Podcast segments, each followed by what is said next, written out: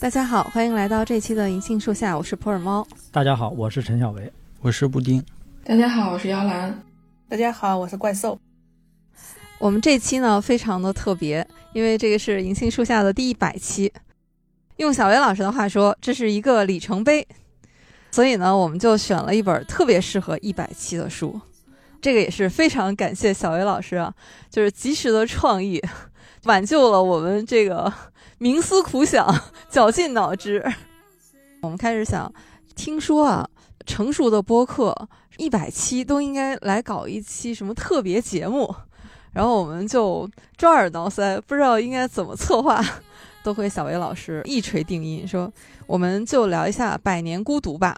我说太好了，反正带个“百”字儿，对，太合适了。《百年孤独》这本书啊，从销量来说，绝对是一本世界级的经典以及畅销书。这本书是加西亚马尔克斯，他在一九六七年五月，阿根廷南美出版社第一版《百年孤独》面世。那么到了二零二一年，这部作品已经被翻译成了五十二种语言，发行量是超过了五千万册。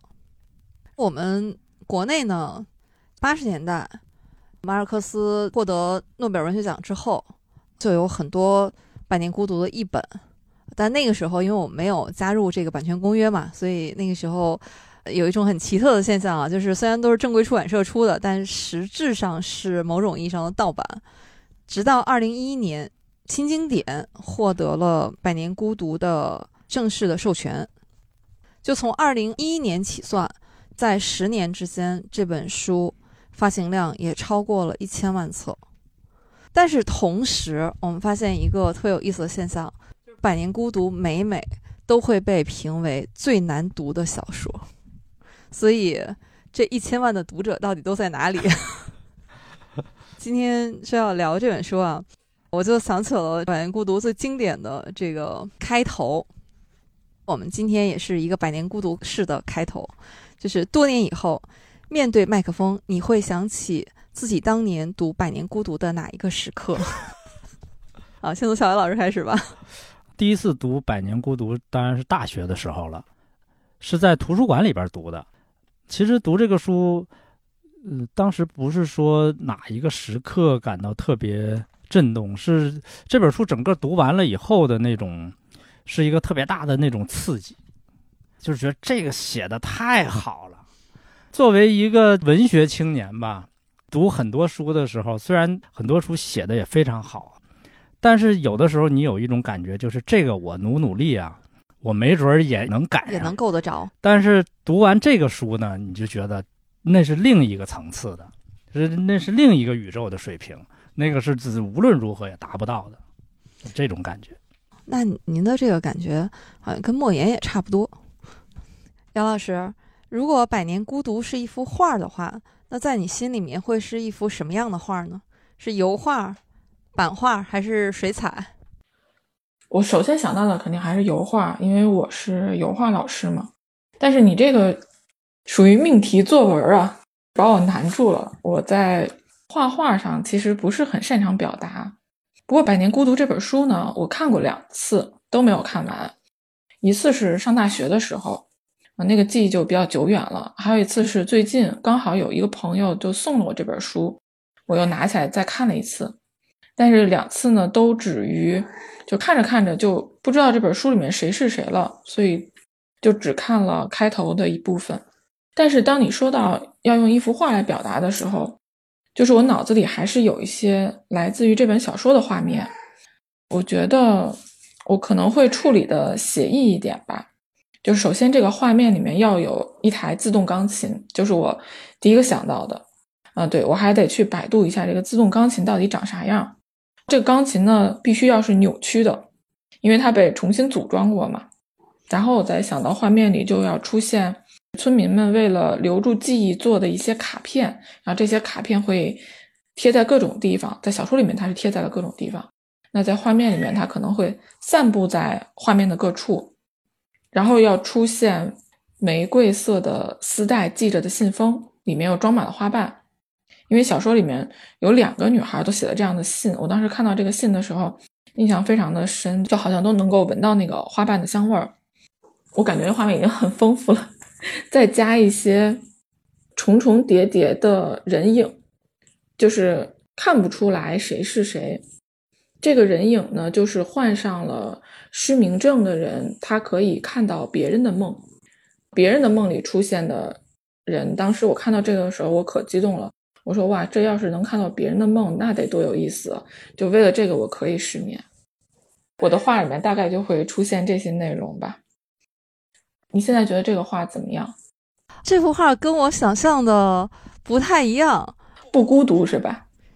不是，你这幅画显然更魔幻 哦。我最早看《百年孤独》的时候，想起来的画就是高更的那一幅。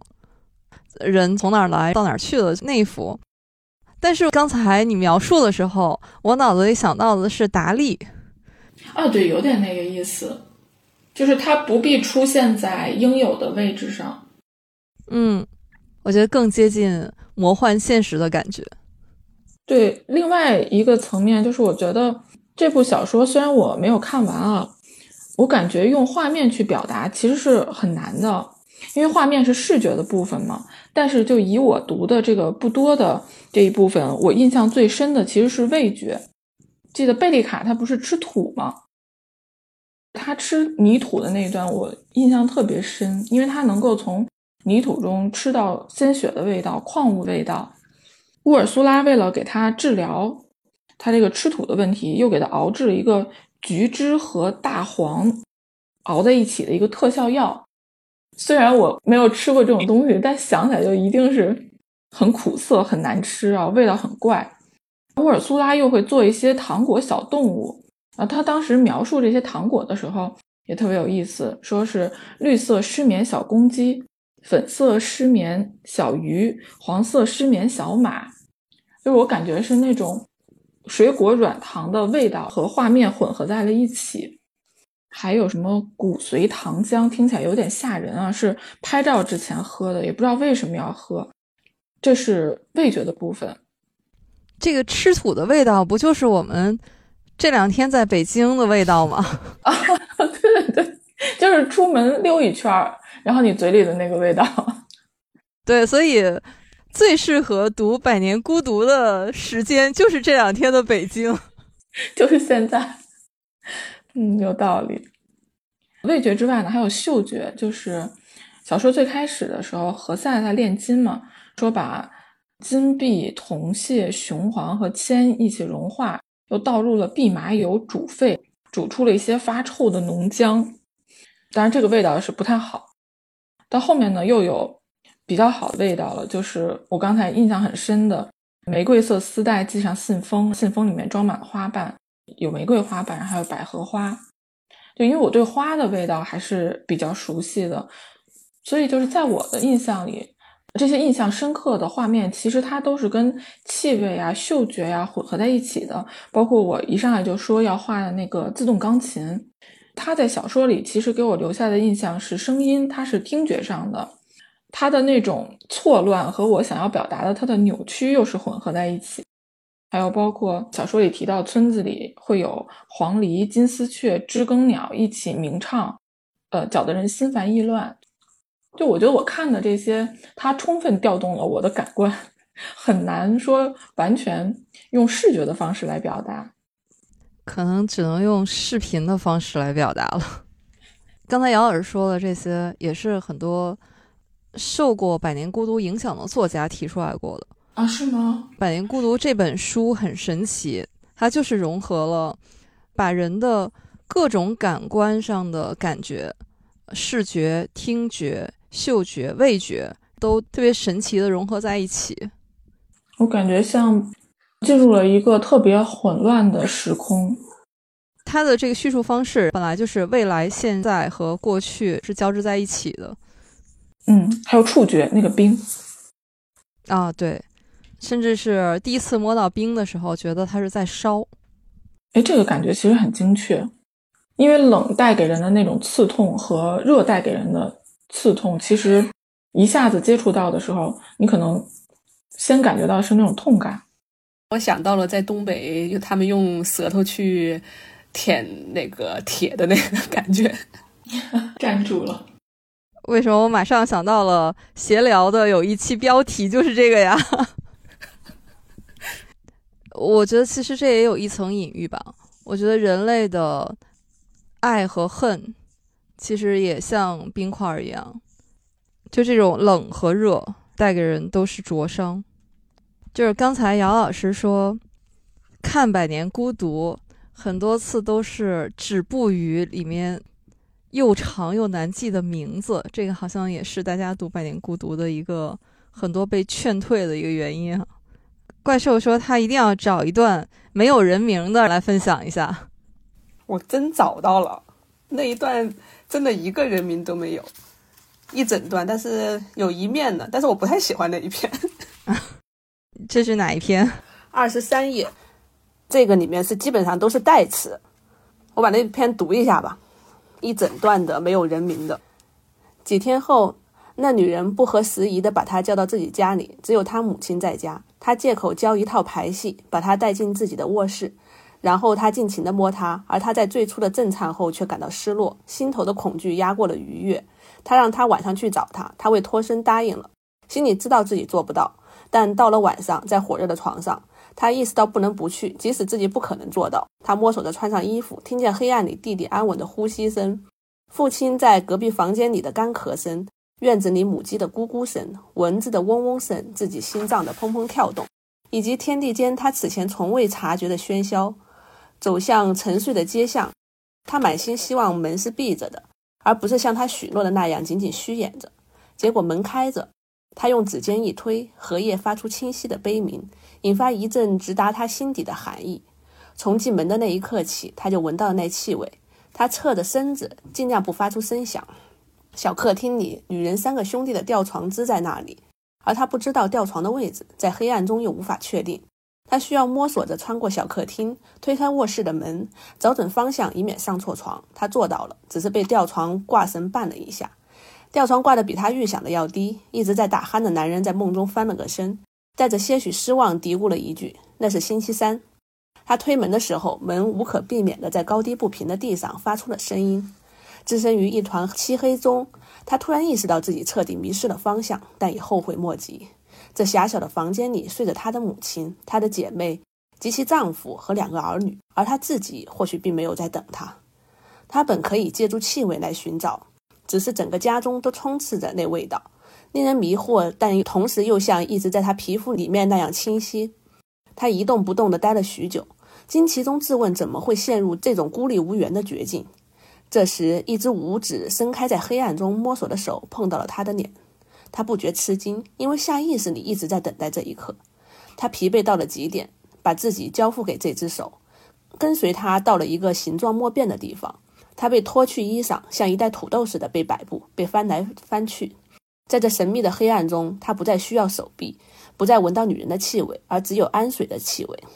他试图回想起她的脸庞，然而脑海中。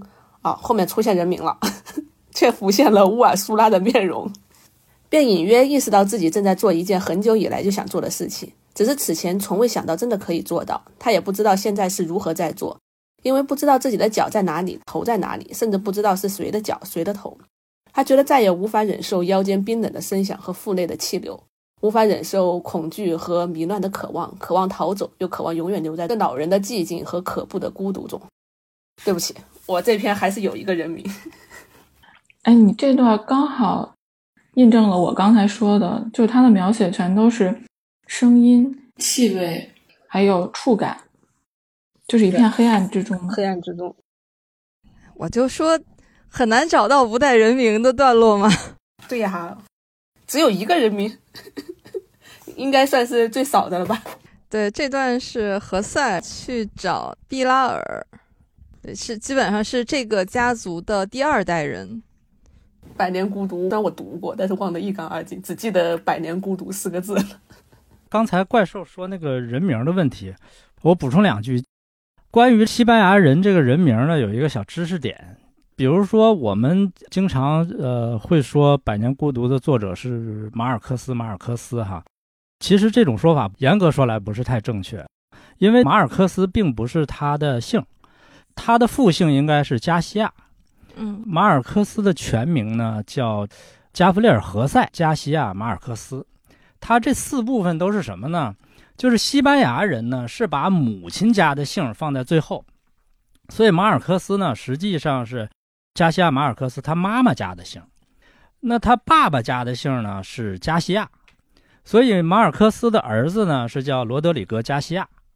就是我们一般要说马尔克斯呢，你或者说管他叫加西亚可以，或者说你叫加西亚马尔克斯，就是不能单说马尔克斯，或者说叫他的昵称加夫列尔也可以，或者叫加夫列尔加西亚都可以，就是单独叫马尔克斯是不妥。但我们叫错了这么多年，是其实一直是在叫他妈妈的名字。对，所以一直是叫他妈妈的姓。他这个名字的几部分呢？比如说，他中间那个何塞，实际上是一个等于是个教名。那何塞呢，在英文里对应的宗教的名字就是约瑟。这约瑟就是耶稣的那个木匠爸爸。约瑟呢，是马孔多这个地方，它的原型是加西亚马尔克斯他外公家，就是那个阿拉卡塔卡。阿拉卡塔卡呢，他有一个守护神，守护神是谁呢？就是这约瑟。所以这个加西亚马尔克斯他的名字里有这个约瑟这个教名是这么来的。当然现在也不是那么严格了啊，因为世界潮流也变了，没那么严格了。呃，但是也有的人呢是说叫妈妈的名字，比如说毕加索，呃，毕加索是他妈妈的那个姓。毕加索的全名叫巴勃罗·鲁伊斯·毕加索，是因为鲁伊斯这个姓啊太常见了，因为你就叫鲁伊斯，那这这太多了这人了，所以就干脆叫叫他母亲家的姓了，就叫。毕加索是这么来的，哦，那是不是马尔克斯也有这个问题啊？马尔克斯你在国外肯定是叫加西亚马尔克斯，不能说单叫马尔克斯。嗯，布丁呢？啊，我我第一次读《百年孤独》是高中的时候，那会儿我觉得我倒没有觉得这个小说特别难读，我只是觉得名字挺难记的这个人名儿。但是高中生就是只要不上学、不看什么语文、数学，就觉得什么都挺有趣的。那会儿读的时候，自己还画了一个人物表嘛。读完之后，这个书就在班里面各个同学之间传阅什么的。好像那个人物表也是跟着这本书 到处在传。哦，就是你在高中的时候就奠定了当课代表的基础了，是吗？因为布丁是我们的课代表哈。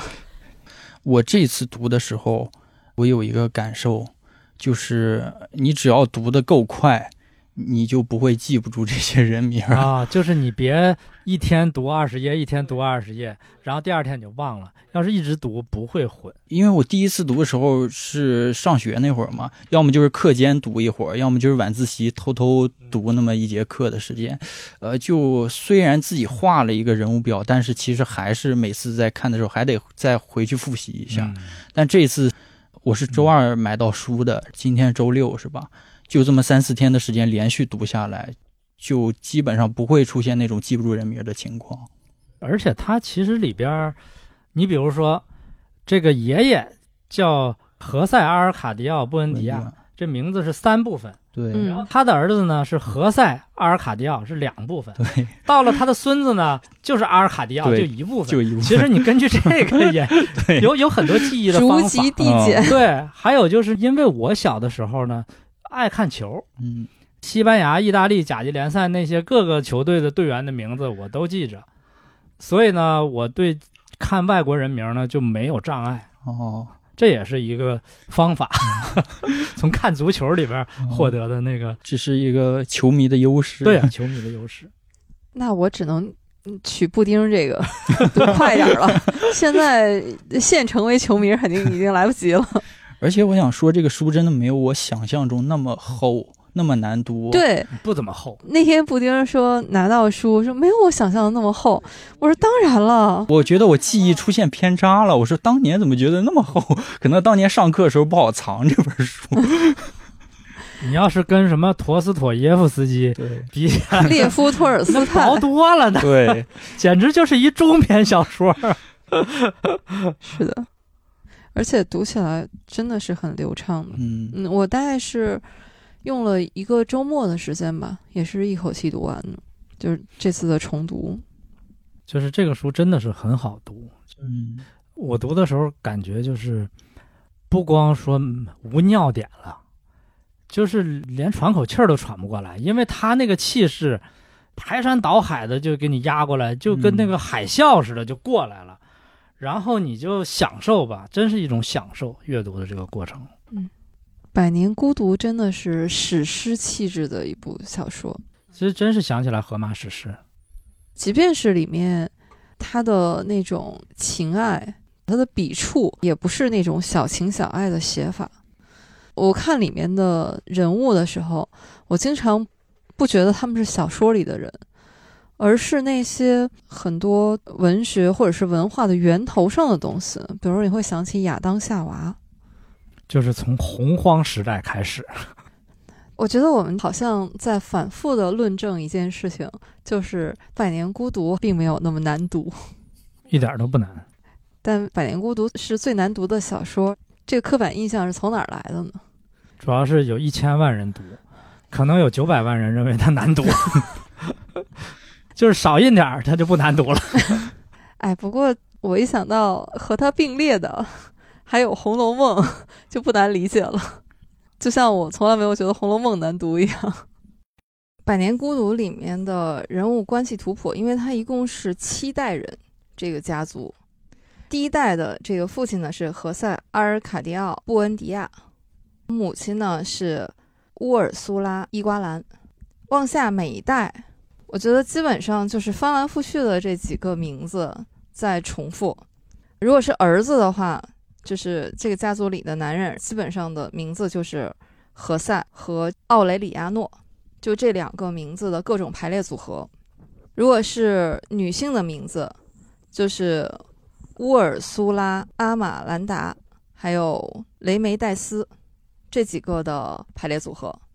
它这里边有一个规律：何塞·阿尔卡迪奥和奥雷里亚诺就叫这俩名字的人，凡是这里边叫何塞·阿尔卡迪奥的人呢，都是身体比较强壮，对，性欲旺盛，后代能够延续下来的；凡是叫奥雷里亚诺的，都是身材比较消瘦，比较能做事情，但是后代呢都没法延续。我反正我自己在记这些人名的时候，就是看开头，要么就是大和、二和、小和，要么就是奥一代、奥二代、奥三代，就简称对，iPhone 三、iPhone 四，就千万不要把自己绕进去。还行，没有小美和小帅呢。感觉你这个就是教主那个段子里面啊，说看什么苏联、俄罗斯文学的那种叫法，叫代成什么小翠、什么小明这种名字。不用，它就是这两个名字的排列组合嘛，你只要把它的那个顺序记下来就行了。嗯，它是二代还是三代还是四代？女性的名字相对友好一些啊，比如说同样都是叫雷梅戴斯的，它里面会有别称，比如说长得特别漂亮的，它就叫美人儿雷梅戴斯。再往下一代呢，就干脆就是一个昵称，叫梅梅。所以这个人物关系图谱啊，其实主要是因为西班牙的名字比较长，但实际上它的人物关系画一张人物关系表的话，其实远远没有《红楼梦》那么复杂，只是名字对于我们来说看起来比较拗口。突然有信心再看一遍了。怪兽，当时我们说聊《百年孤独》的时候，你就自告奋勇说这一期的封面你来画，你会画一个什么样的画面呢？我特别好奇。现在，我也很好奇，因为我还没想好呢。哎，对啊，刚才姚老师的那个画面，反正我是期待姚老师这张油画 赶紧面试。我也很期待姚老师这个油画，要不要自己把它画了？也行。明年当封面，是不是？再来一期《百年孤独》。二百年的时候吗？二百七的时候是吧？好的，二百七，二百年就可以，二百七的时候就是姚老师这幅油画了。好。哎，我第一次看到《百年孤独》这本书，还是因为我有一个好哥哥。又是你哥，对，呃，肯定是他在上大学的时候带回家里的。至于是他买的还是学校图书馆的，这我已经记不清了。我就记得那本书肯定是八十年代译本了，在最前面呢有一个长长的人物列表，就写着他们第一代、第二代，就是每一代人的名字，包括他们的最简短的命运。当时就只看那个最前面的人物表，就有一种莫名的悲伤的感觉，因为它就有每一个人最终的结局嘛。其实就是印证了那羊皮卷上的那句话，就是家族第一代人被绑在树上，最后一代人被蚂蚁吃掉，就会觉得怎么会有这样的一种命运，既魔幻又深不可测。到后来读这本书的时候，因为那个时候太小了。肯定是不懂的，但是就是有一种颠覆的感觉。应该是你中学时候，就是以前没有读过这样的小说，但是读过《百年孤独》之后，再后来看八九十年代成名的那些作家，你就发现他是深刻的影响了中国的文坛。就那个时候，中国的作家，我觉得就没有不模仿这种魔幻现实主义的。对我的印象中，就是八十年代末九十年代初那一批作家，他们的精神导师主要就三个来源：第一个是卡夫卡，第二个是加西亚马尔克斯，第三个就是塞林格。主要就是这三路。你像莫言啊、陈忠实啊、苏童啊啊，都是这一路，也包括余华。嗯，我觉得王小波也有受他的影响。对，王小波也有，像残雪呀，就很明显是卡夫卡那一路。嗯，王朔呢，徐星这很明显就赛林格这一路，基本上就这三路。其中呢，马尔克斯这个影响可能是最大的，是因为他这路的人是最多的，而且他给了你一个范例，就是如何来写作一部家族史。对，尤其是陈忠实的《白鹿原》。从开头到结构，整个的架构都是深受《百年孤独》的影响。像《白鹿原》这个故事，可能在陈忠实的脑海里已经酝酿了很多年，但是呢，他一直没有找到一个好的方式来呈现。那么，可能是看了这个《百年孤独》以后，他一下子找到了表现这个故事的那种叙述的方式，所以他一下就出来了这个东西。对。小薇老师，您觉得书里面有哪些人物，或者是其中对您印象特别深的一些段落或者是画面吗？反正一说《百年孤独》呢，肯定都说它的开头是吧？嗯。但是其实《百年孤独》的结尾也特别好。嗯。就是它等于形成了一个闭合的这么一个圈儿，就是整个这个家族史最后实际上是吉普赛人梅尔基亚德斯。他用梵文写在羊皮书上的那个预言，对我觉得他这个结尾是特别有力。加西亚马尔克斯，我对他的几本书，我印象最深的就是结尾。我觉得他写结尾特别特别厉害。比如说，我第一次看一桩事先张扬的谋杀案，嗯，那个结尾，哎呦，那当时看完我是目瞪口呆。就是他写圣地亚哥，他被那两个兄弟给杀了，结果他结尾怎么处理这个地方呢？他说圣地亚哥肚子上被横着划了一刀，他的肠子都流出来了，他就捧着自己这挂肠子，从自己家的后门穿过邻居家的厨房，邻居家的厨房里边那几个人正在那吃饭呢，他就从他们面前走过去，然后又从邻居家后门出来，沿着河岸。呃，他姨妈还在河岸对面喊他说：“哎，圣地亚哥，你没事吧？”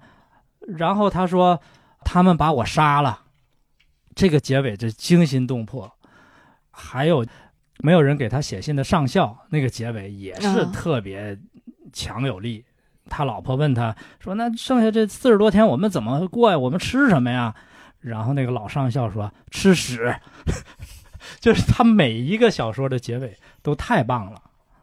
对，就这两本书，《一桩事先张扬的谋杀案》和《没有人给他写信的上校》，这个是马尔克斯自己认为自己最好的小说。当然，这有先后顺序啊。他自己说，在创作《一桩事先张扬的谋杀案》之前，我认为我最好的小说是《没有人给他写信的上校》。说这本书我写了九次，就我觉得在我所有的作品里，它是最无懈可击的。就这个也特别有意思，《百年孤独》，我们都觉得这肯定是老马同志的代表作哈，而且是为他获得了诺贝尔文学奖。但是他在评价自己作品的时候，其实对《百年孤独》不以为然。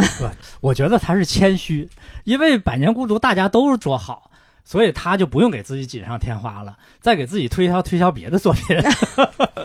哎，这个视角倒是很有意思。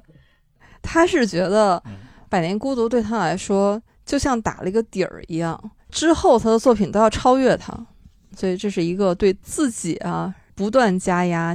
就卷的这么厉害，对加西亚马尔克斯，他的厉害的一点就是他每个小说都那么好，每个小说都不是一般的好。我读过的他几个小说，从《百年孤独》到《组长的秋天》，每一个都让我很震惊。虽然我已经知道他的水平在那儿了，但是读了以后还是会觉得震惊。他居然能达到那么高的高度。还有他的作品有一个共同的特点，就是我们经常会觉得文学经典它的文学性、艺术性和它的可读性可能是成反比的，但是你读马尔克斯的书就不会有这种感觉。没错，就是一口气儿就读下来了。对，你不会觉得读不下去啊，或者说，哎呀，有点硬着头皮，没有这种感觉。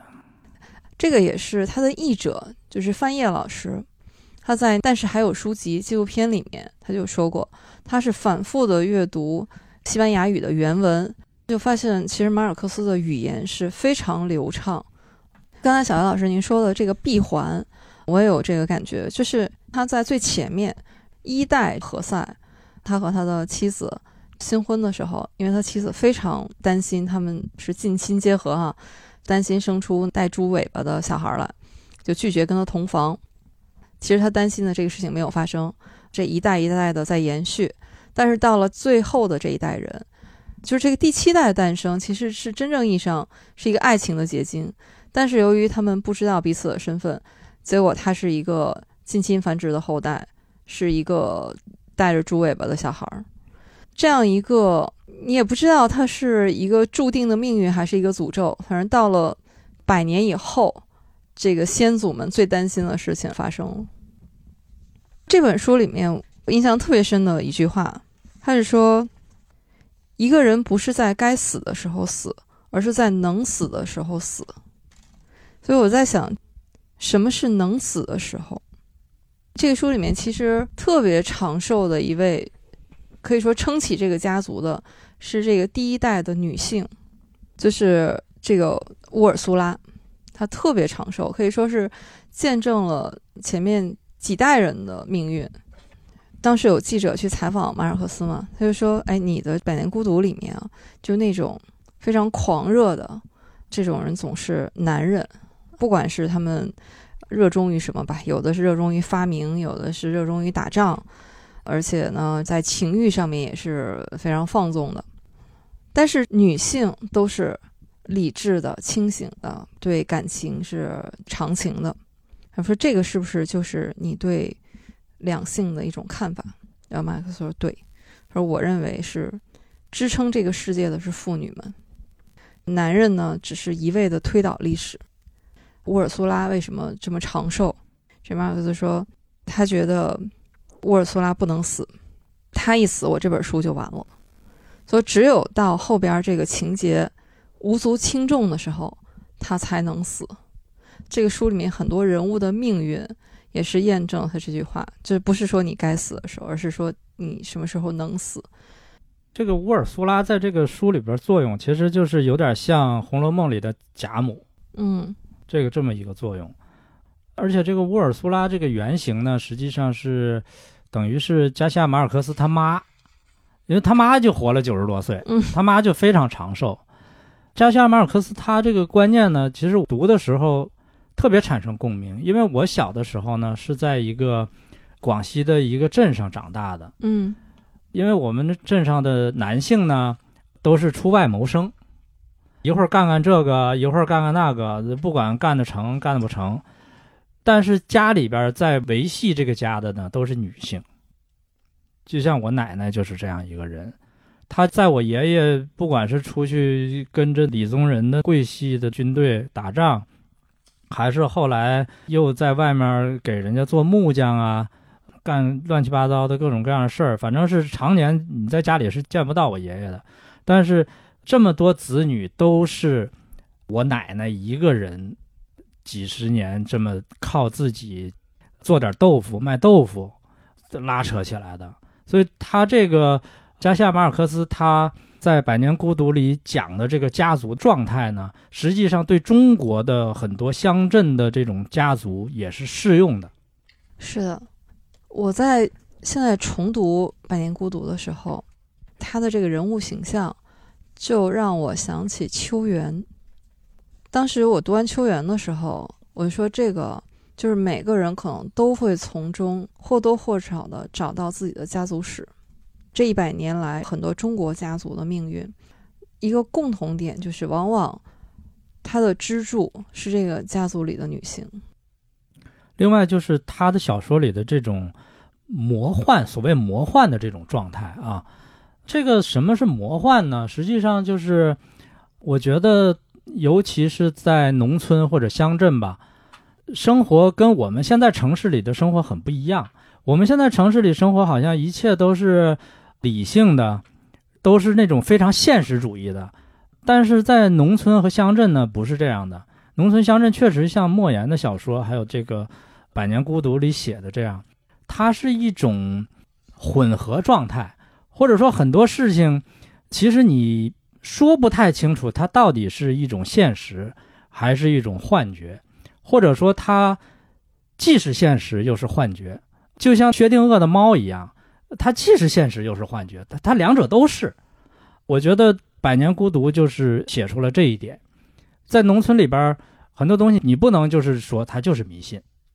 比如说，马尔克斯在这个书里边写尼尔卡诺神父嗯，说他喝了热巧克力以后，他就腾空而起了，这是一个很著名的片段。但这个不是他编的，是他们那个阿拉卡塔卡那个镇上那些人就是相信当地的那个神父他能够腾空，实际上对他们来说是一种现实。所以加西亚马尔克斯他说，超现实主义在墨西哥的大街上流淌。这个也是我们读拉美文学一种很强烈的气质。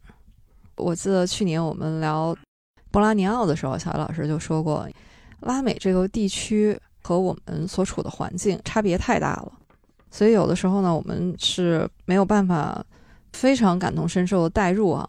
但是这样一个魔幻现实的气息，就会让我们觉得有点像突然的进入到了一个梦境里面。整本小说都好像你从开始做了一个非常长的梦，梦里面那种各种人和鬼可以交谈。一位像先知一样的人物就是老梅啊，他可以死而复生，而他死而复生的理由是说他在那边太孤独了，所以他要回来。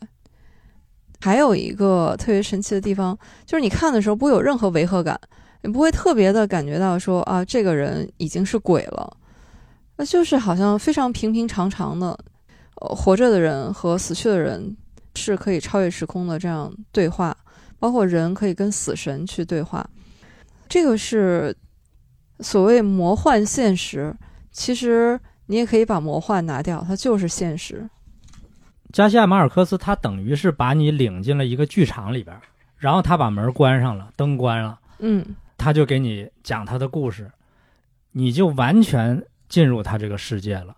这个时候，这个世界里真实是什么，可能已经没那么重要了，就关键是你信什么，可能更重要。这个也是马尔克斯他创作的一个初衷。他说：“我要为我童年时代的全部体验寻找一个完美的文学归宿。”包括书里面他写的很多人物，就是他童年的时候生活的这个大家庭。他有一个妹妹，说整天就是喜欢吃土；还有一个外祖母，就酷爱占卜和算命。他有很多亲戚啊，也是这个名字，啊，都是重复来重复去的。基本上你在小说里面都能看到一些他们的对照关系。当然，还有人是说，马尔克斯其实是在用他的小说来记录拉丁美洲的历史。这段，小魏老师您怎么看？有些人看了《百年孤独》以后，可能会说：“哎呀，这个加西亚马尔克斯他这个虚构能力太强了，怎么能编出来这么多天马行空的这个事儿？”其实，就像你刚才说的，就是很多东西它都是真实的，不是他编的。比如说，就像你刚才说那个吃土那个事儿，嗯，他确实有一个妹妹，她就喜欢抠墙上那个石灰，就喜欢吃那个。还有很多这种例子哈。比如说那里边说马尔克斯他外公确实有九个私生子，他爸确实有四个私生子，这是真的。这加起来已经接近奥雷上校他的这个数量了。对，而且确实有一天，他外公这些私生子穿着一样的衣服，打着绑腿到他们家来给他外公过生日，这都是真事儿，这不是他瞎编的。还有他里边不是有个什么花车王后吗？他确实有一个私生女姐姐。好像叫卡门罗萨，就是那个花车王后，都是真实的。老马同志的这个家族吧，确实过于热闹了，这 一点都不孤独，特别热闹。说他奶奶有六十多个孙子，七十多个重孙子，那他们这个也不大记得住他们的名字吧？反正他确实很多事儿都是真的。你像一个没有人给他写信的上校，那写的就是他外公的事儿。一桩事先张扬的凶杀案，马尔克斯原来就是有一个朋友，是个医生，被他女友的两个兄弟给杀了。当时这个事儿对他刺激很大，他当时就想写，但是呢，这个医生的妈妈跟他妈妈呢是闺蜜，他妈告诉他说这事儿你先别写，这可能对他影响不好。后来等他这个医生朋友死了三十年以后。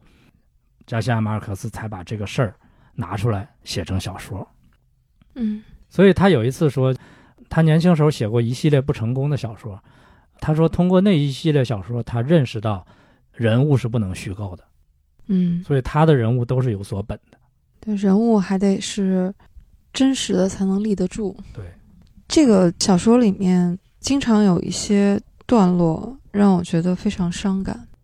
除了结尾啊，这种特别震撼的、这种巨大的悲伤，其中有一段我记得，就这个上校的好朋友有一句特别伤感的话，说马孔多下雨了。当时我看到那儿的时候，就觉得心里莫名的就悲伤起来。还有一段是第一代何塞去世了，他的最后的生命生涯就是被绑在树上嘛，已经是近乎疯癫的状态了。最后的去世，就有很多人从外乡赶过来，大家就问说：“你们是为什么来？”然后他们说：“我来是为了王的下葬。”包括在整个下葬的过程当中，整个马孔多有无数的小黄花，如细雨缤纷飘落。说这个花雨在镇上落了一整夜，天亮的时候，大街小巷都覆上了一层绵密的花毯。说大家得用。铲子清理出通道才能出殡。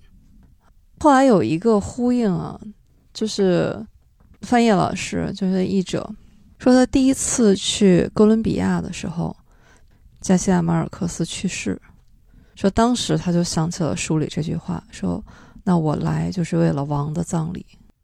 布丁，你觉得哪些是你对这个书认识比较深的地方？我是有一个片段，我觉得挺感动的，就是那个沃尔苏拉，他晚年的时候，他不是双目逐渐失明嘛，他视力逐渐消退，但是呢，他还是为了，一是可能为了自己觉得不想让被人发现自己已经视力消退了，二呢，可能还想再照顾家人，在帮家里面做点事情，所以呢，就努力找各种方法，通过味觉呀，或者是通过什么。记忆力啊等等的方法来判断家里面每一个人的行动轨迹，还有他们的行为习惯，每天在帮他们做事情，就以至于家里面人甚至都没有人发现他是什么时候开始身体视力上面出现衰退的，觉得还挺感动的，就是觉得很像很多家里面的长辈，就是女性，她们其实就是为了家里面操劳了一辈子，但是呢，可能家里人甚至都没有感觉到他已经慢慢的变老了，他的身体也已经慢慢的机能开始衰退了。而且书里面在写到沃尔苏拉，他后来渐渐失明以后，嗯，她说因为他看不见了，反而他的神智是更清醒了，对，她更加能看透这个家族里面的人，他既悲悯又非常清醒，他终于明白，她的那个上校儿子实际上他是没有爱的，嗯包括他的女儿，之前哈、他做出种种的，世人看来好像他是在报复，但实际上他是因为真正的爱。乌尔苏拉这个人物，我也是觉得是一个伟大的女性。布丁，我今天看你穿的衣服，也是一件《百年孤独》的卫衣，啊，上面一条小金鱼，对，对，就是上校做的小金鱼。嗯。嗯，上面也写了《百年孤独》出版的日期。嗯，嗯。一九六七年，你这件衣服是一个什么故事？这个衣服是我特别喜欢的一个手机公司，不过已经倒闭的一个公司，锤子科技哦。当年做的一件衣服，嗯。是二零一七年的时候，当时出了一款新的手机。锤子科技有一个坚果系列的手机，每年出这个坚果系列手机的时候，都会配套出一些手机配件。他们的名字是叫足迹系列的手机壳，全名是叫“为了改变人类命运的足迹”，会纪念很多人类历史上一些伟大的事件。嗯二零一七年的时候就出了一款百年孤独的一个配件。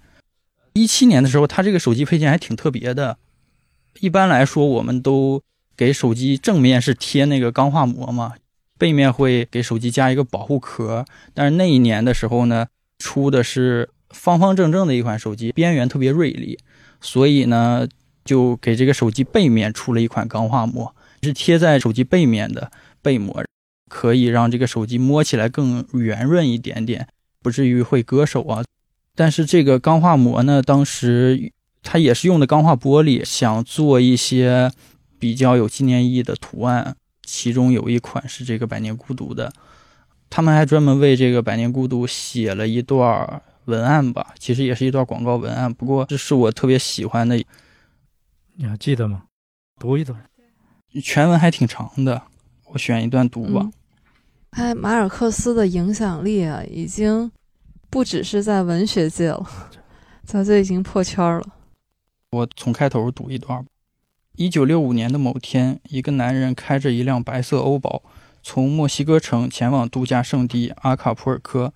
他本意是希望去那个古老的海滩度假，逃离墨西哥恶毒的炎热。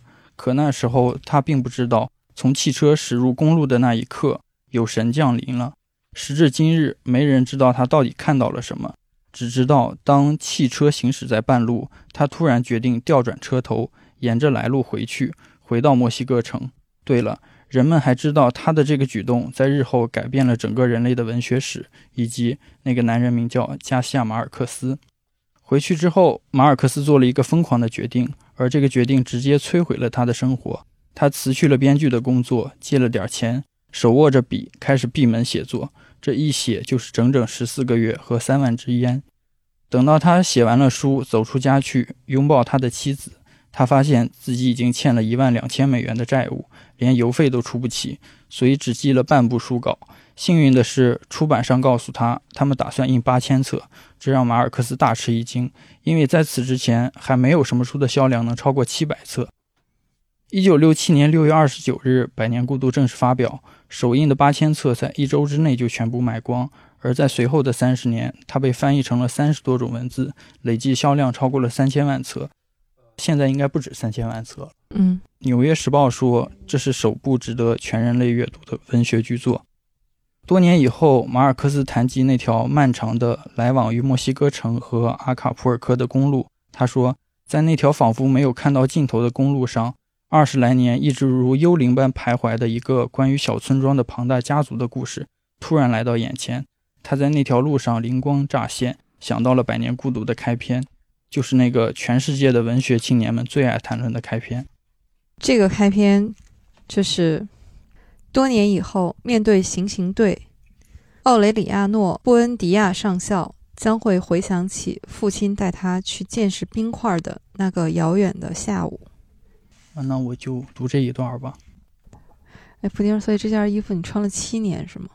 啊、这可不是七年前买的，啊，不是七年前，不是七年前买的，它是当时出了手机壳，然后后续我忘了什么时候才开始出衣服的，可能也是公司经营不善，开始想办法说出点衣服吧。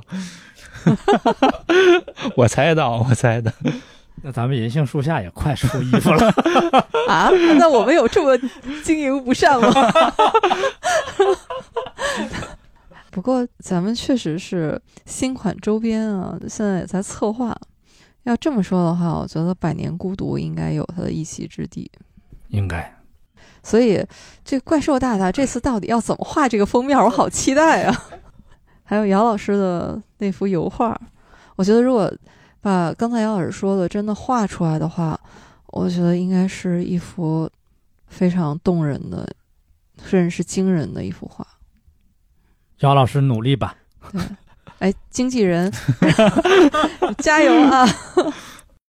我看到布丁衣服上这条小金鱼，就想起来书里面奥雷上校啊，我一般我都只读名字前两个字。他的后半生在反复的做小金鱼，做几条就融了，再重新做。既可以说他是在消磨自己，因为那个时候他对他自己前半生所投入的那种战争已经厌倦了。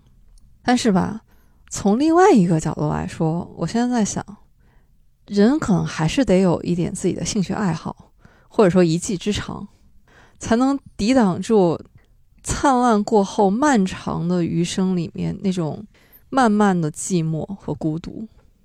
所以，小姚老师，你有想过，当你一个人要去独处，面对漫长的寂寞的时候，你会选择什么来陪伴你？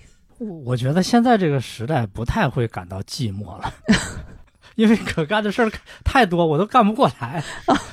我没有寂寞的时候。你一打开电脑，有各种各样的人可以陪伴你。可能互联网改变了我们的生活，对啊，电脑里啥都有，什么人都有。还可以去参加各种旧书的拍卖会。啊，但我觉得还是因为你有热爱的事情。嗯，布丁呢？你这这突然给我问住了，可能还是觉得一个人读书的时候还挺开心的吧。我觉得有好多书都很值得看，但是我完全没有时间去读。对，现在还有好多个想要看的电影，想要读的书还没读完呢。对，你说哪有功夫寂寞？哎所以这唯有热爱得以持续嘛。我有时候会有一种恐惧感，就是我看着我的书，我喜欢的书，我觉得我这辈子读不完了，好忧伤呀。做减法，就是把那些最值得读的留下，一般值得读的就先放后面。呃，说到这儿，我还想问你们俩一个问题，就是二十世纪的文学，我指的是一九零零到一九九九啊，嗯，哎，感谢啊，对我这个数学不好的 这个，呃，这个时期的文学，如果只留下三部，你留下哪三部？普尔猫，你先说。中国、外国都算啊，啊还是全球范围的。全球范围。我我也没读过那个 这这根据你的现有的知识，啊，根据我的有限的阅读，我觉得你读过的小说肯定是超过百分之九十九点九的人，或者说你得先给自己制定一个标准，取舍的标准，然后你才能来选。标准的话，首先肯定中国的得保留一席之地。全球范围来说，这问题有点难，对，还得是读过的嘛，是吧？呃没读过也行。如果你觉得，比如说你读了一半儿也可以。那我觉得这个只能非常主观的从对我自己的影响来说吧，还就三个。哎呀，天哪！岂不是得得罪一大票文学大家？没事儿，是咱俩现在都很难，但是你难在于你读了特别多的书，我难在于我都 凑不够三本儿。不行，是这样啊，我身后这一排基本上诺奖的都在这儿了，我随机抽三本是吗？这个太难了。那你就随便说一答案吧。我觉得以我的阅读范围，我的这个能力不足以非常公平公正的选择都是一家之言，没人在乎我们 我们的观点只能从对我自己的影响来说。啊。说作家也行，中国的作家里面，这一百年的话，那还是要给鲁迅。国外的作家啊，这一百年我还得算一算，哪些是这一百年里的，有的可能虽然伟大，但是已经是在这之前的了。文学谱系上，真正意义上的文学大家里面要选一位的，是对我的文学启蒙上要有影响的。另外一席，我一定会留给推理，这是对我自己的影响。名字这这个推理，我是在福尔摩斯和阿加莎之间，这只能扔骰子了，我觉得。那现在就只剩下文学这一个领域了，问住了。这太难了。那你先想想，让布丁先说。对，来，我都凑不齐三本书啊，我怎么回答这个呢？因为我读小说特别少啊、啊，那我就留《百年孤独》吧，就啊都聊到这边了，刚读完。这高情商就得像你这样，对 就得这么聊。对。你看我这聊着《百年孤独》，然后心里边还想着一堆其他的。不是，小杨老师，啊您先聊聊您心目当中的三本儿。我得先说我的标准是什么，嗯因为你如果说标准是，比如说对你个人的人生影响大的，这是一种标准。第二个，可能对你人生影响不大，但是你特别喜欢，嗯，这又是另外一个标准。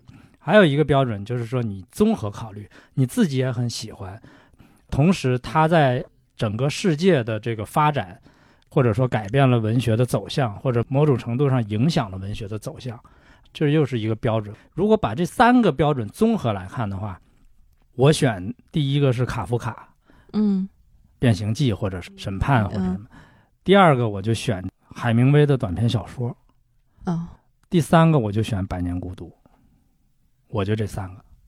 中国作家一位都没有吗？不选，因为你要放在全世界看，真排不上。那我还是觉得中国作家对我个人的影响是不可磨灭的，嗯，所以还是一定要有他们的一席之地的。其实刚才海明威是在我的名单里面的，但是我又觉得还不足够。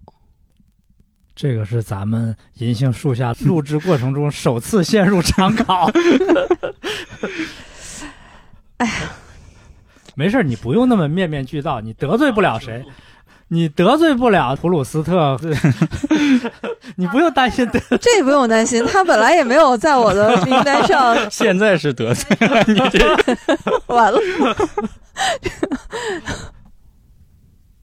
那你想想，我先换个电池。完了，都给聊没电了，这个太吓人这么了。这已经饶你一鲁迅了，就剩两个了，换这么快呢？还没想死。第一感觉最准，就是你立刻就能想到的名字。呃，我也不觉得第一感觉很准，但是在这个文学这个领域上，我的名单里面会有这么几个人或者是几部作品出现。《百年孤独》肯定是其中的一位啊，包括海明威，就这些获过诺奖的大家。但我也会想起一些可能成就没有这么斐然，但是对我个人的文学阅读里面非常重要的人物，比如，比如说情人、嗯，暗电街，他们都是对我的文学欣赏趣味产生过很大影响的。哎，刚好还都是法国作家。刚才说海明威的时候，其实我也是同时想到另外一位美国作家，就是钱德勒，呃，《漫长的告别》。但如果是参考您说的要更公允的来评价的话，从改变世界这个角度来看，那我也认为是《百年孤独》应该是给他的。可以，很严谨，我觉得。好，老马，这个问题结束，满意了，老马满意了。老马肯定在旁边急坏了。这个还不提我？对老马同志他就说，《百年孤独》对他的影响大到什么程度？对他个人的影响，就是他把他的朋友都划分成了百年孤独前和百年孤独后。他说发现，不管他后来结交了多少朋友，他还是觉得他在这个写《百年孤独》之前的那些老朋友们啊，对他来说，就像有一种秘密的这个共济会一样。我发现他为什么后来写了没有人给他写信的上校，写信这件事儿可能对他改变也非常大。他说后来他不写信了，因为他发现有人把他的信拿去拍卖，这可能是名人都没有办法逃脱的命运。就明明是很私密的东西啊，后来会出现在拍卖会上。我特别理解你刚才说的，他说那些老朋友，他觉得特别读他的自传。特别羡慕他年轻的时候，他们有一个巴兰基亚文学小组，他们那帮人整天在一块儿，在咖啡馆里啊聊一些文学，就跟我们银杏树下似的。但是那是他很年轻的时候，嗯，能够有这样的一个圈子，我觉得特别羡慕。因为他说生育会扰乱他对现实的感觉吗。而且他后来变成了一个，呃，跨圈的那个大名人。跟很多政要都交流，我觉得他生活也已发生了很大的改变。但是我觉得他的生活有这么大的改变，但是他的创作力没有枯竭，这个也是特别了不起的。因为有很多作家，比如说成了大名了，或者说得到一个什么特别高的荣誉以后，好像那个创作力就消退了。这种例子很多，就写不出来什么东西了。但是加西亚马尔克斯他在。得诺奖以后写的东西，比如说《组长的秋天》啊，也是特别特别好。《组长的秋天》应该是他自己评价自己作品里面排名前三的，就和刚才咱们说的那两部啊。对，应该是。我觉得他的作品里稍微弱一点的是《霍乱时期的爱情》，也是他唯一一部纯纯的描写爱情的作品，是写以他爸爸妈妈的那种恋爱为原型。嗯，那个也是拍成了电影，但是像那个《组长的秋天》，确实阅读起来就有一定的难度了，因为那个书也不分段儿，哗哗哗哗一气儿就下来了，也没有什么太多故事，跟一首长诗似的。我感觉《组长秋天》就是像荷马史诗似的那种感觉。其实记者就问过他说，《百年孤独》里的上校啊，假如他后来成功了。会变成一个什么样的人？他说：“那可能就会变成一个族长吧。”对，看来这个拉美地区家族啊，确实需要族长，动不动就下一代就几十个，再下一代又上百个，得有人来管理。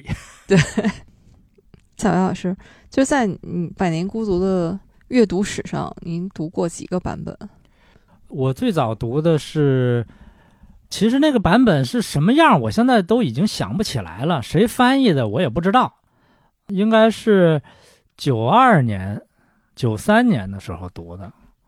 再后来读就是范晔这个版本了。当然，我觉得范晔这个版本确实比前面那个要好。嗯，因为马尔克斯他的这个特点呢，其实他那种语言是非常文学化的，不是那种口语化的那种文学，所以。翻页这个译本呢，他下了很大功夫，就是很多地方他用了很多那种四个字的那种像成语似的，或者四个字的那种词，甚至有一种对仗的那种效果，他会用两个四个字的词来对仗，就有点像古代的那个骈文是那种感觉。嗯嗯。所以他这个翻译呢，就显得特别的典雅，或者说特别的优雅。对这段也是范晔老师在自己的纪录片里专门提到过的。他说，书里面有一段是致敬堂吉诃德的。他说，只有用这种文雅的就是你说的四字四字的这样翻译下来，才更有反讽的这种意味。我读西文的时候，感觉这个是一个非常讲究、非常流利的一个西班牙语，全篇其实像一个大江大河一样，这样的一发而不可收拾。所以我也希望在我的译文中也体现这种非常流利的这样的一种中文。那么实际上，这个也是一个《百年孤独》里面对堂吉诃德的一个戏仿，也就是说，在这样一个语境里面吧，你这种用语也是非常的堂皇啊、整齐啊、这种文雅呀、这种反讽的效果呢，就是就是越越加的强烈。到年轻的布丁，应该你读的时候就是只有范晔老师的这个版本了。对我读的就是这个版。《百年孤独》从八十年代有几个主要的译本吧，最早上海译文黄景炎、沈国正、陈全这三个人合译的，这个是从西班牙语直接翻译过来的。还有一个比较流行的一本是高长荣老师的，但这个译本呢是英译本和俄译本转译过来的。当然后来也有吴建衡老师的这个译本，也是西语直译的版本。翻译老师这本肯定是西班牙语直接翻译过来的。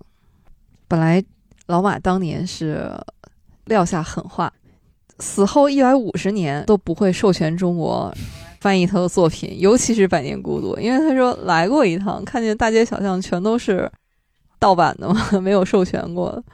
但是后来还是被中国出版业的诚意打动了，他不能放弃这么大的一个市场。所以当时新经典拿到授权的时候，他的那个总经理就是陈明俊先生，他就说：“哎，这是一个在中国出版史上可以载入史册的日子。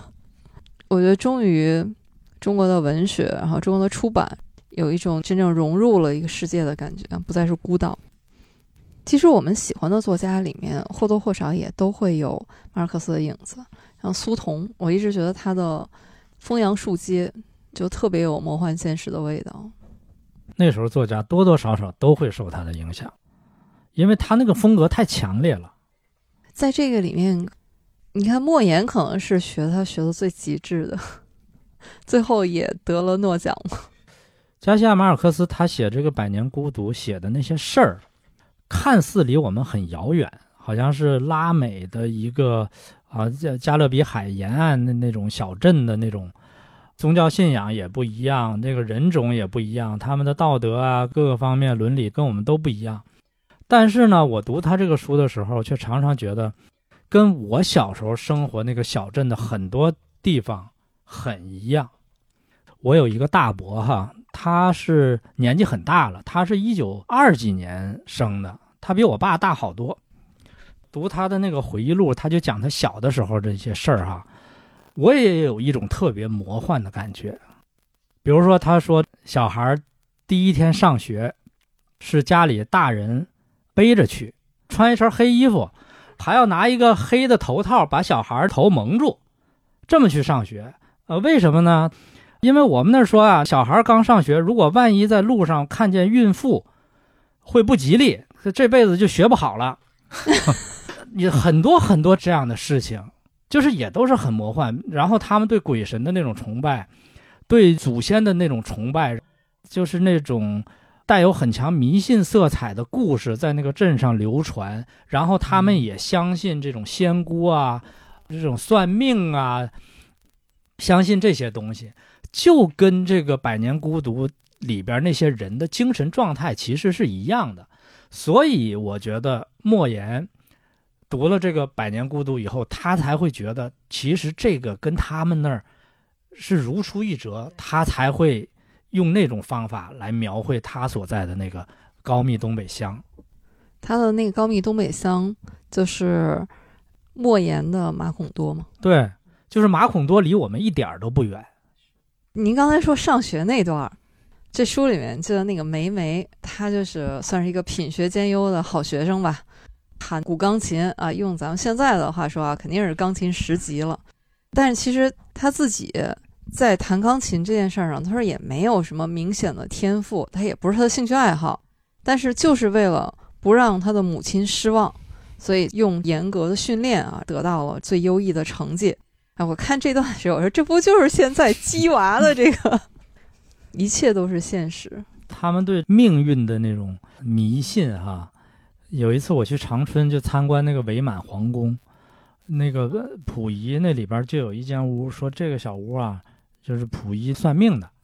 你想那个时候已经是三几年、四几年了，溥仪有什么大事儿都还要去算命，所以这些东西真的 精神气质非常吻合。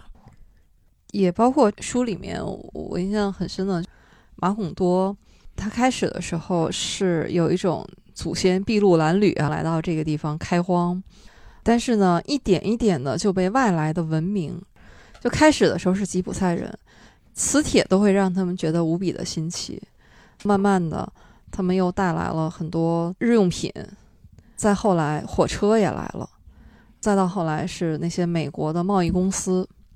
为什么说在读《百年孤独》的时候，大家也觉得是一部拉美的历史嘛？这里边说那个美国果品公司，对，那香蕉公司，对，香蕉嗯公司、那个是真的有这么一个，拉美这个地方可能离我们过于遥远了，但是有一点会特别有共鸣的，就是都是从闭塞到一点点和外界的文明发生接触，可能不是主动的，是这种被动的接受的，然后被这种各种势力的争斗，这样不断的改变每个普通人的命运，就在这样的大时代的背景之下被颠覆、被改变。就我还记得这书里面第一次觉得有一种危险来了这种强烈的信号，就是当时第一代人嘛，他们盖了一座房子，一座大房子。突然，这个沃尔苏拉回来说：“我们这个房子不能刷成白色了，要刷成蓝色。”然后说为什么？是因为有法律规定了。这个时候，封闭的小镇才发现，哦，他们原来不是孤岛，他们也是在被外界的这个政权所影响的。但是后来呢，他们争取到了自己的权益啊，就是说我就是要把它刷成白色。但是很可悲的是，到了若干年后，然后这个人们说发现，可能你争取到的权益仅仅就是可以不把房子刷成蓝色。还有书里面有一段隐喻啊，就说镇上的人得了失忆症，需要用卡片把所有的东西都做好标记，你可能才知道。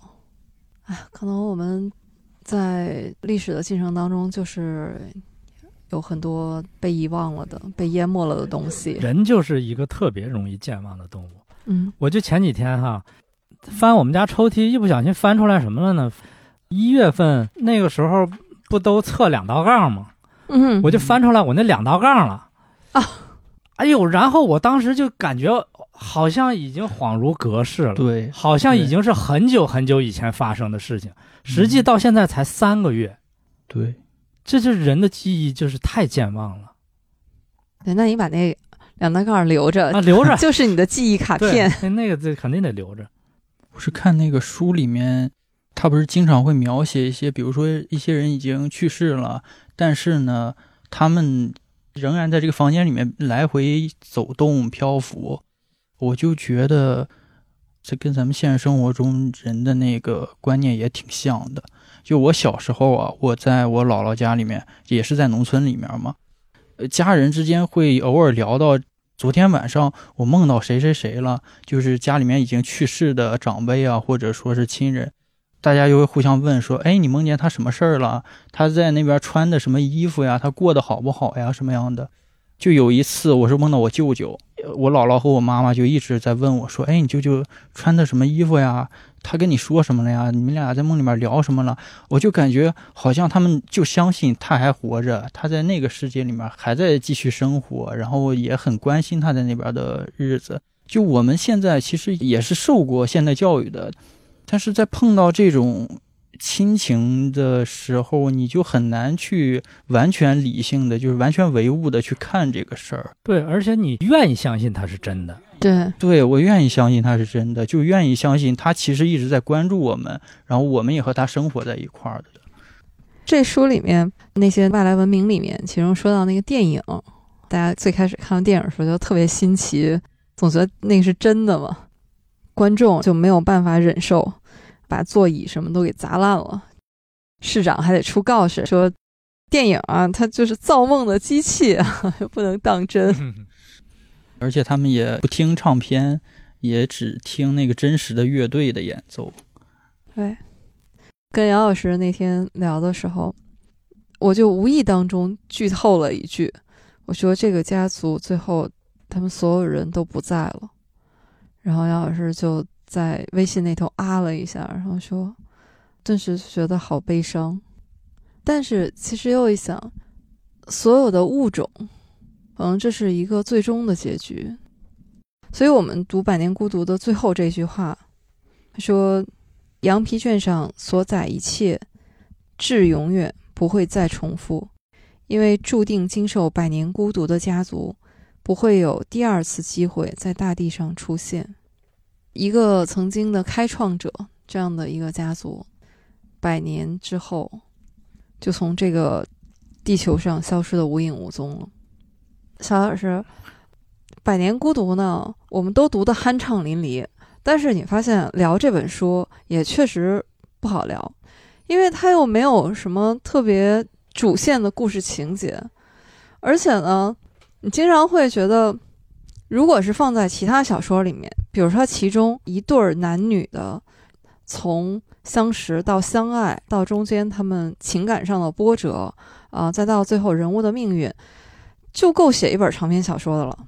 对，就是他这个书，你看不怎么厚，但是他的信息密度巨大。对，但是你在书里面一看，这两个人的故事，可能总共加起来也就是十几页，对，几十页到头了。然后这个人，或者是就去世了，或者是这两个人就天各一方。再也没有相见，甚至是这两个人在后面的故事里就再也不出现了。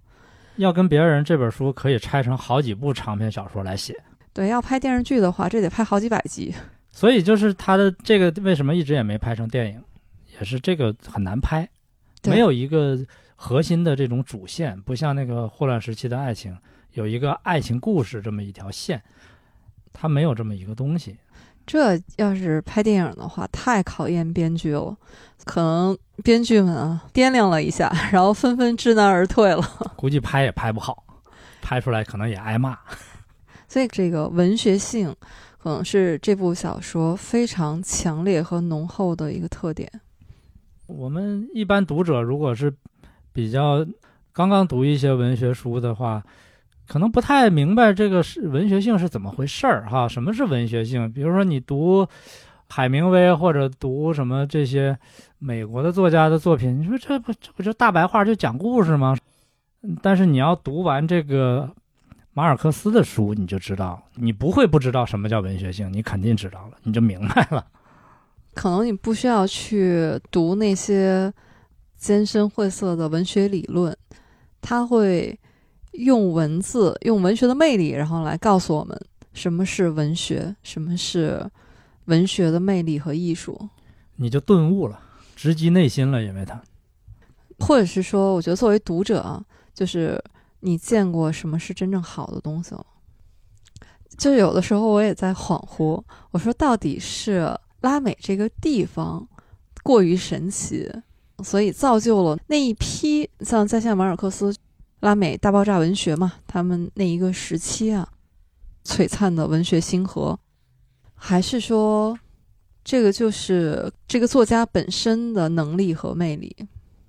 这肯定首先是天才，像加西亚马尔克斯这种，不是说训练啊，或者受别人影响，或者勤学苦练啊，这种能成就的，这个天赋太厉害了。但是呢，拉美这个地方呢？他在这个文化上的这种多元性，对他的文学起了特别大的作用。你看，他既有这个西西方传过来的文化，然后又有以前这种印第安文化的遗存，既有这个现代的文学观念，同时又有以前的这种口头文学，包括民间文学这些诸多元素。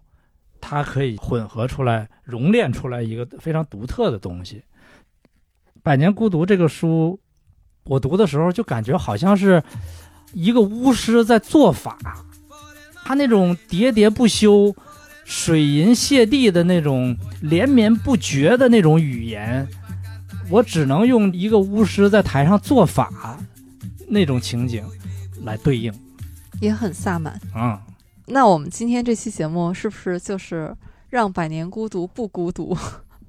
也可以有更多朋友来体会一下加西亚马尔克斯的这本《百年孤独》啊，也是今天主播们一致认为啊，二十世纪只选三部作品啊，然后都有这一部的，马老很高兴，很欣慰。就最终啊，终于达成一致的，所以我们认为非常值得一读的《百年孤独》啊，也是我们今天银杏树下第一百期节目啊，我们终于在一起畅聊了一下加西亚马尔克斯的《百年孤独》，带个“百”字儿真好。那咱们到两百期的时候怎么办呀？两百期，还早，还早。啊，再找一找还有没有带“百”字儿的书。我觉得迟早会跟日坛公园一样，五百期聊五百。